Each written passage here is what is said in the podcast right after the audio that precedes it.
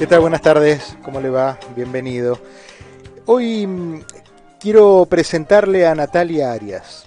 Es periodista, es coach, es autora de Curándome de mí. ¿Qué es Curándome de mí? Es un relato autobiográfico que nos propone indagar nuestro pasado con el ánimo de romper patrones de comportamientos generacionales. ¿Hasta ahí le suena parecida la historia a la suya? Mm, ella es colombiana y mm, ella lo que plantea es que ese tipo de comportamientos generacionales que nos hicieron daño los tenemos que enfrentar y tenemos que estar predispuestos a trabajarlos para no repetirlos. Es interesante charlar de esto en, la mitad de la tarde, en, un, en, un, momento en el que a lo mejor estamos eh, ya de, sobremesa, tomando un cafecito y diciendo, epa, mira lo que está diciendo Diego. A mí me suena, me suena una historia conocida, tal vez la suya, tal vez de, de un familiar. Hola Natalia, ¿cómo estás? Bienvenida. Hola, ¿cómo estás? Muy bien. Gracias eh, por tu interés en mi tema. ¿Sabés que me interesó mucho el curándome de mí? Porque a veces nosotros somos nuestros propios enemigos. Y aun cuando veo que la historia está basada y es muy autorreferencial en, tu historia, creo que eh, responde a los dos sexos, los hombres y las mujeres. Entonces, la primera, la primera parte, lo primero que me llamó mucho la atención es que para poder hacer este ejercicio que vos planteas en tu más reciente libro, tenés que, tuviste que establecer las tres generaciones de tu familia, debiste poner tu historia personal en perspectiva. Eh, y eso implica un trabajo muy grande de, interior, ¿no? ¿Cómo fue esa experiencia? Así es. Así es, Diego. En este caso, eh, esta investigación la llevé a cabo porque estaba aplicando a sacar mi pasaporte portugués. Yo estoy radicada en Roma, Italia, pero eh, empecé un proceso con el tema de los apellidos sefardí, que fue algo que fue novedad en su tiempo en Colombia. Y de esa manera me tocó de manera obligatoria empezar a investigar la historia de mis ancestros. Entonces yo conocía de manera muy superficial, digamos, lo que mi mamá me contaba o uno oía en la casa, pero esto me llevó a, descubrir incluso mentiras heredadas, que de repente mi abuelo no había sido criado por su verdadera madre, sino por una tía, o que de repente también por parte de papá una tía no había sido criada por mi abuela, sino también por otra tía. Y uno empieza a encontrar una cantidad de casualidades y de temas que de pronto han lastimado a nivel generacional y que si uno toma conciencia de esas historias, eh, pues por lo menos eh, sabe qué quiere repetir y qué no, o por lo menos lo que hace daño tratar de no repetirlo. Claro, claro. O, cómo encontrar fortalezas para vivir con eso, ¿no? Esos viajes internos a las raíces pueden ser reveladores en muchos casos. Absolutamente sí. Yo pienso que tú incluso, si tienes la oportunidad de que tienes tu, tu madre viva, es importantísimo preguntarle incluso cómo fuiste concebido, cómo estaban tus padres, a nivel de relación de pareja en el momento en que tú llegaste a la vida de ellos, porque definitivamente eh, pues uno eh, acoge toda la energía de su madre desde que está en el vientre, eso no es un invento, ya los estudios lo dicen. El bebé y el feto recibe absolutamente toda la información de cómo ella se siente, de cómo ella está. Por eso es tan importante que las mujeres tomen conciencia de que cuando vayan a tener un hijo, lo más importante es que ya se hayan curado de sus neurosis. O sea, yo no estoy diciendo que, que, uno sea perfecto, porque uno es un humano y nadie te enseña a ser madre, pero sí es muy importante asumir la maternidad con una conciencia total de que si vas a tener un hijo es para darle lo mejor de ti y que tú ya estés en un proceso en donde ya hayas evolucionado como mujer para poderle dar lo mejor a ese ser humano que nace inocente y sano de todo, de toda contaminación, que es uno realmente la que se la pasa, ¿no? Como madre o el entorno. ¿Y qué encontraste cuando empezaste a hurgar en tu historia? Empecé a encontrar casualidades, por ejemplo, patrones de comportamiento de relaciones inestables a nivel de pareja, que de repente yo tuve una temporada, una época en mi vida, digamos unos 10 años también de mucha inestabilidad emocional, y yo a veces me preguntaba, pero ¿a qué se debe? ¿Por qué? no era falta de pareja, pero yo no lograba afianzarme. Y empecé a entender eh, que la autoestima era fundamental, la aceptación, aprender a entender por qué eras como eras, indagar un poco en tu pasado, cómo fuiste concebida, qué fue lo que ocurrió, cómo estaban tus padres cuando tú llegaste a la vida de ellos y empiezas a entender todo el rompecabezas de tu vida de una manera fascinante y eso de alguna manera genera cura, porque el poner eh, tus temas sobre el papel, el investigar acerca de ellos, te, te lleva a entenderlos o por lo menos aceptarlos, pero no, no con el ánimo de juzgar, ¿sabes? Porque en ningún momento se trata de estar aquí de juez, por qué hicieron esto conmigo, por qué fui concebida de esta manera, o por qué mis tías o mis parientes actuaron como actuaron, no, es de, desde, desde el observador, ¿no? Es simplemente entendiendo que de pronto actuaron así debido a las circunstancias, ¿no? Sin reproches. Sin reproches, es simplemente tratando de entender el panorama. es, es, con ese objetivo y, bueno, tu libro es de reciente aparición, lleva apenas poquito tiempo ya publicado. ¿Has empezado a tener eh, a través de las charlas de presentación un poco el feedback de, la gente que se acerca a vos y que, que te, escucha? Sí, ha sido maravilloso. Sabes que he logrado incluso curar relaciones familiares a través de este libro. Ah, mira. Yo tenía una, una relación eh, muy estrecha con mi hermano hombre, pero no con mi hermana mujer. Y en parte eh, este libro lo hice eh, para sanar esas relaciones. Y este libro es dedicado a mi mamá, que ya no vive, a mi hermana y a mi sobrina, porque yo quiero de alguna manera que, que ese linaje femenino no, no, repita historias de, que pueden ser dolorosas, ¿no? La idea es a través de nuestro buen ejemplo curar y sanar lo que no se deba repetir. Y, por ejemplo, tuve un feedback hermoso porque la primera persona a la que yo se la mandé fue a mi hermana, ¿no? Que lógicamente si el libro es dedicado a ella, pues cómo no mandárselo. Claro. Y recibí una llamada muy, conmovedora por parte de ella, donde ella, ahogada en llanto, eh, me decía que, que necesitaba ese reconocimiento que yo le había dado ahí que había entendido también muchas cosas, que también le urgía sanar la relación conmigo. Entonces fue muy bello porque ya eso pagó el ejercicio, ¿me entiendes lo que te quiero decir? Por supuesto. De alguna manera eh, eh, es, bonito porque esto es un ejercicio que requiere valentía. Cuando tú expones tu alma, cuando tú hablas de ti no es lo mismo que inventarte una novela. Entonces, eh, otras personas hacen este tipo de, digamos, de, de introspecciones pero no las hacen públicas, simplemente las escriben en un papel, luego queman la carta, pero el hecho de hacerlo público y desnudarte ante una cantidad de personas con el propósito realmente de que las personas no repitan de pronto una historia, sino que más bien se zafen de patrones que les pueden hacer daño, pues requiere valentía. ¿Cuántas cartas nunca mandadas, no? ¿Cuántos papeles escritos, dibujados pensamientos, pedidos de disculpa, eh, perdones? Que, están y que quedaron escritos y que al final uno nunca termina de enviar. Ahora, cuestiones más modernas, nunca termina de darle el clic de, del enviar en, el, en la computadora o en el teléfono. Y me quedo con algo que comentaste hace unos minutos. Es importante reponer la relación, sobre todo cuando la persona está en vida. Cuando uno puede acercarse, golpear una puerta y decir, mira, ¿sabes qué? Me duele esto, me dolió aquello.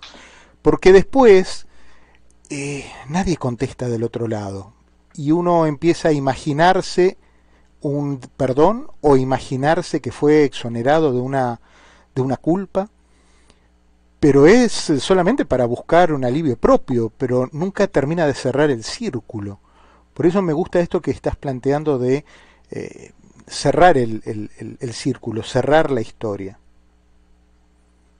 Así es, Diego. Yo pienso que mm, la idea es yo pienso que cuando uno dice me siento ligero de equipaje, en parte se trata de tener, aprender a tener relaciones sanas y constructivas. y, parte del propósito de este libro es eso, es aprender a, que prevalezca el respeto, el perdón, el amor, de una manera recíproca. Es eh, aceptar al otro con todas las diferencias del mundo, ¿no? Entonces, eh, a veces nos dejamos llevar más por el ego, por querer tener la razón con todo, o por querer pensar que somos los únicos que tenemos la razón y resulta que cada uno vive su vida dependiendo de, su observador y de lo que le ha tocado vivir. Yo creo que muy pocas personas actúan de mala fe. Yo creo que uno no dice voy a, voy a nacer y voy a ser, convertirme en una persona mala. No, yo creo que uno actúa de acuerdo a las consecuencias. Claro. Eh, sí, digamos. uno, uno no viene, uno no viene, uno no viene con un manual de instrucciones. Uno hace lo que puede. Exacto, uno hace lo que puede, y de acuerdo a tus circunstancias, y de acuerdo al momento, y bueno, en fin. Natalia, una cantidad de aristas las que hay que analizar. ¿En qué momento uno agarra el teléfono para llamar y en qué momento uno descuelga el teléfono para atender una llamada? ¿A qué te refieres? En, en, en, esto, en el pedir disculpa, en el entender cuándo es uno el que, el que hace la llamada o es uno el que espera sentado el momento en el que ese teléfono suene y, se cierre ese círculo del que hablábamos? Mm, bueno, también es dependiendo de, las circunstancias, ¿no? Y cómo se hayan dado las cosas. A veces también un, tiempo de silencio es importante, ¿no? No necesariamente eh, tomar distancia un tiempo con alguien es, sinónimo de una separación absoluta. Porque a veces te, dura, te, ayuda a decantar. Por ejemplo, a veces cuando uno toma distancia y se va a vivir a otro país, valora más a sus familiares. Eh, o por ejemplo, mm, o se empieza a extrañar de una manera más bonita y a valorar lo que esa persona no tenía. Eh, yo, yo soy de las que pienso que es, que es mejor aclarar las cosas en la marcha, no callarse mucho tiempo, pero tampoco encuentro descabellado eh, tomar un poco de, silencio o, de, distancia como para intentar entender qué fue lo que pasó y dar el siguiente paso. Entonces, es dependiendo de la circunstancia, del panorama, de la historia de cada familia, pero la idea sí es tratar de uno vivir bonito con las personas que le rodean. Eso, es, eso es lo que hay que apostarle, porque eso es vivir ligero de equipaje realmente. vivir uno tranquilo, contento. Es eso. ¿Cómo, ¿Cómo influye el mandato familiar en este tipo de relaciones? Bueno, pues a ver, mm, si tú me preguntas a través del libro, mm, es, chistoso porque antes las familias tendían a callarse las cosas, ¿no? La gente ocultaba las cosas debajo del tapete y te decían, no pregunte, eh, o mejor deje eso así. Era como un misterio ante todo, ante las infidelidades que ocurrían, había muchos secretos familiares. Hoy en día es difícil guardarle la verdad a un niño. Los niños se la huelen, la cogen en el ya saben todo. Incluso, sí, incluso si no eres verdadero, te pierden el respeto, porque ellos quieren oír la verdad, porque la verdad es coherencia. Es cierto es simplemente argumentar, argumentársela con coherencia, eh, eh, dándole tu punto de vista. Eh, no es porque yo digo como era antes, no es que la vida es así porque yo digo yo soy papá y punto. Hoy en día es, bueno, es que yo pienso esto y esto, pero tú tienes tu libre albedrío y tú verás cómo, cómo haces, ¿no? Entonces las familias, depende, yo pienso que todas las familias tienen su locura, para hacerte franco. todas las familias, ninguna familia es perfecta, siempre hay su grado de locura. Sí lo hay. Pero en el fondo, en el fondo, pues es aprender a amarnos con nuestras, con nuestras luces y con nuestras sombras. Eh, y, aprender también a poner límites también es importante, ¿no? O sea, no necesariamente el hecho, del, el hecho de que sea un familiar tuyo, entonces significa que pueda atropellarte o faltarte al respeto y que tú siempre le vas a perdonar todo lo que te haga. No, no necesariamente, pero también para eso es importante desarrollar la autoestima, para que tú aprendas a decir hasta dónde van contigo, lo que te gusta y lo que no te gusta. Entonces, mm, son una cantidad de, facetas que, hay que aprender a lidiar a nivel familiar para que las relaciones sean sanas y que nos hagan bien pues eh, a ambas partes.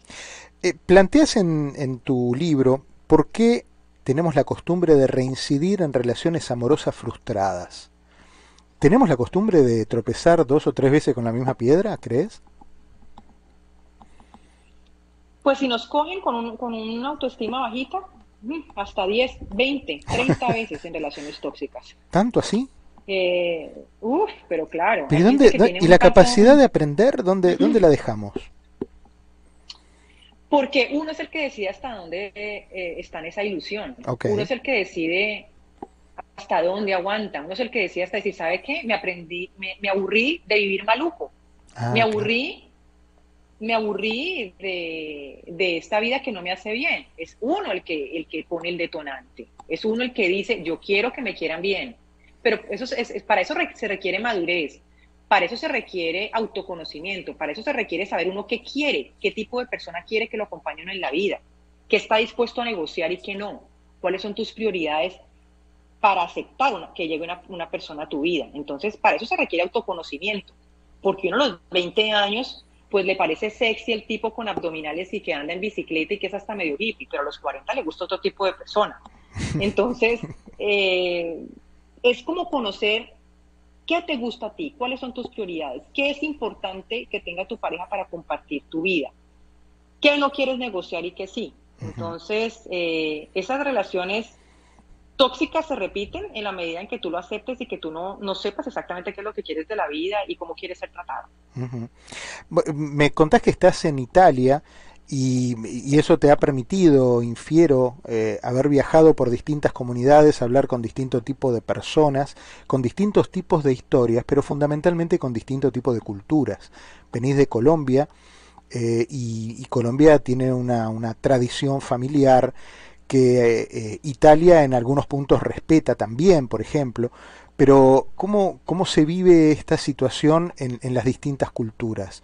El reinventarse, la resiliencia, el mandato familiar, el, no querer repetir algunas cosas porque estuvieron mal o sí querer buscar repetir otras porque forman parte del orgullo familiar, eh, por ejemplo, una unión de eh, abuelos que cumplieron 60 años de casado y uno crece con eso y dice yo quisiera tener para mi vida 60 años de casado.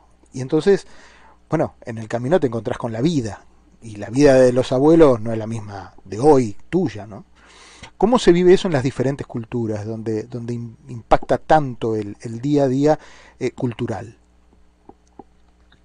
Pues mira, yo pienso que cada vez estamos más abiertos a entender que no existe solamente un solo patrón o, un solo modelo familiar.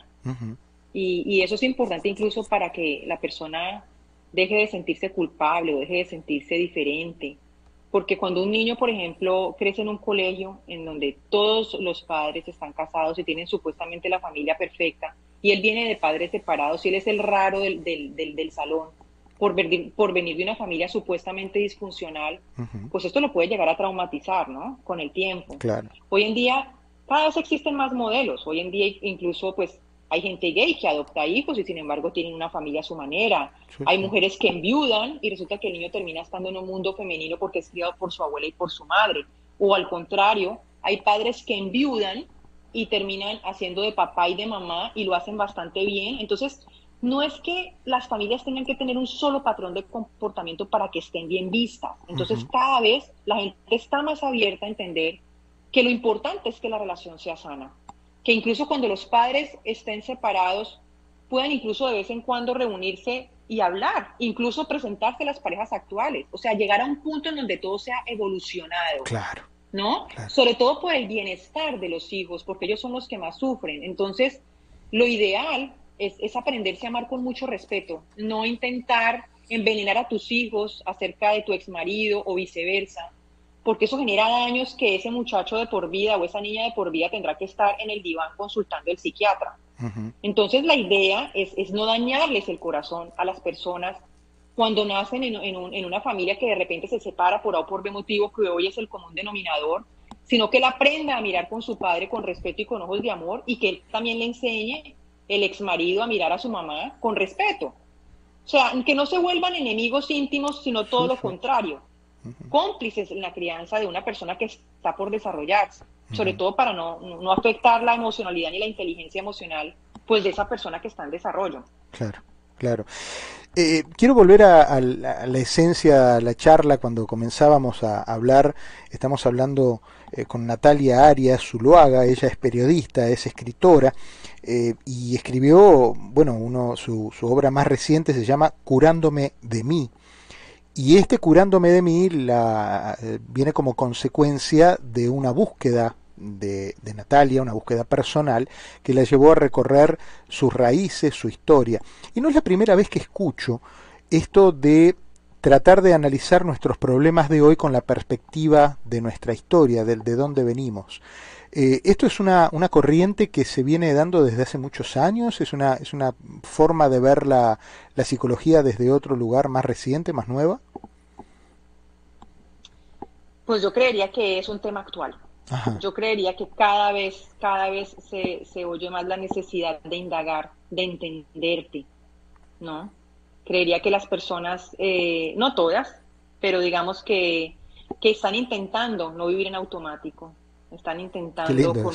Eh, eso es, es, cierto, porque muchas personas, digamos, se levantan, van al trabajo, vuelven y la vida se les va pasando y se les vuelve una eterna rutina.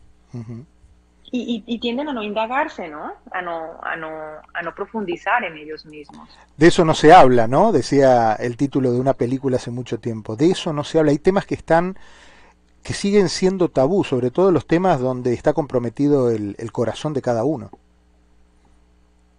Sí, pero mira, yo, yo pienso que ahora las cosas se hablan mucho más que antes, como te decía. Claro, claro, sí, sí. Eh, antes la gente de verdad que no hablaba del tema. No pregunte, no hable, déjelo así, eh, no vaya a interrumpir a su mamá. O sea, todo era un misterio, todo era un misterio. No te, digo que yo me estoy yo después de, de, investigar mi familia a raíz del árbol genealógico me di cuenta de una cantidad de cosas que yo no sabía increíble. ¿Y cómo, cómo, cómo, eh, recibiste esa verdad y cómo la pudiste ir charlando con el resto de los familiares? ¿Tu mamá, tu mamá vivía en el momento que vos empezaste este, este proceso? No, yo soy huérfana de padre desde que tengo 21 años. Ah, soy huérfana de madre eh, desde hace 7 años. En el primer libro, eh, el primer libro que se llamaba Resiliencia en mis raíces, lo escribí a raíz de la muerte de mi padre, una muerte muy trágica y eh, lo terminé de escribir estando mi mamá ya en la clínica en su etapa final de leucemia. Este segundo libro yo ya lo escribo siete años después. Imagínate todo lo que me demoré para volver a, claro. a, escribir. Con la piel, con la piel mucho más gruesa, ¿no?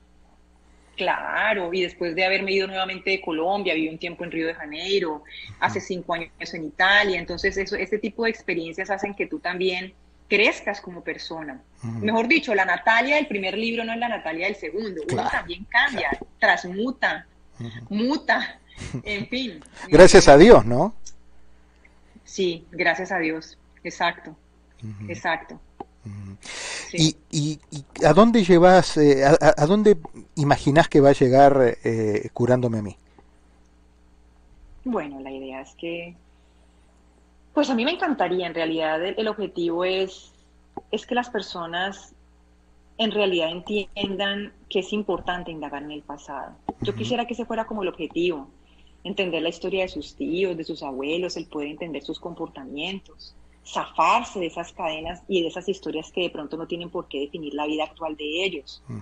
Entonces siempre es bonito como honrar nuestro legado. Claro. Lo positivo, pegarte de lo positivo, eh, porque además de esa manera estamos como depurándole el camino a las nuevas generaciones que van llegando, ¿no? Mm.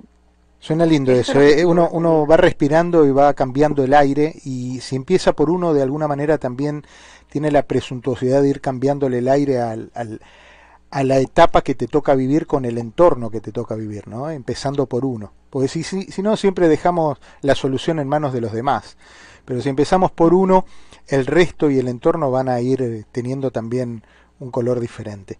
Natalia, yo te agradezco mucho, me gustó muchísimo conocerte, me da una enorme eh, curiosidad entrarme en las páginas de estos 12 capítulos que tiene Curándome de mí, porque creo que es una manera interesante de, empezar a, ver qué tanta necesidad de curaciones tenemos este, nosotros mismos. Así que, ¿de dónde consigo este libro en este momento? Bueno, muchísimas gracias en todo caso, Diego, por tu interés y por tu tiempo. A mí también me ha encantado hablar contigo. El libro lo pueden encontrar disponible en Amazon. Ahí lo pueden incluso encargar por si lo quieren impreso o lo quieren leer online. Y también pueden seguirme a través de las redes sociales en Instagram, Natalia Arias Coach de Vida. Natalia Arias, coach de vida. Bueno, y desde ahora Natalia Arias, una nueva amiga de todos. Un beso grande, Nati. Un abrazo, Diego. Feliz día para ti. Hasta cada momento.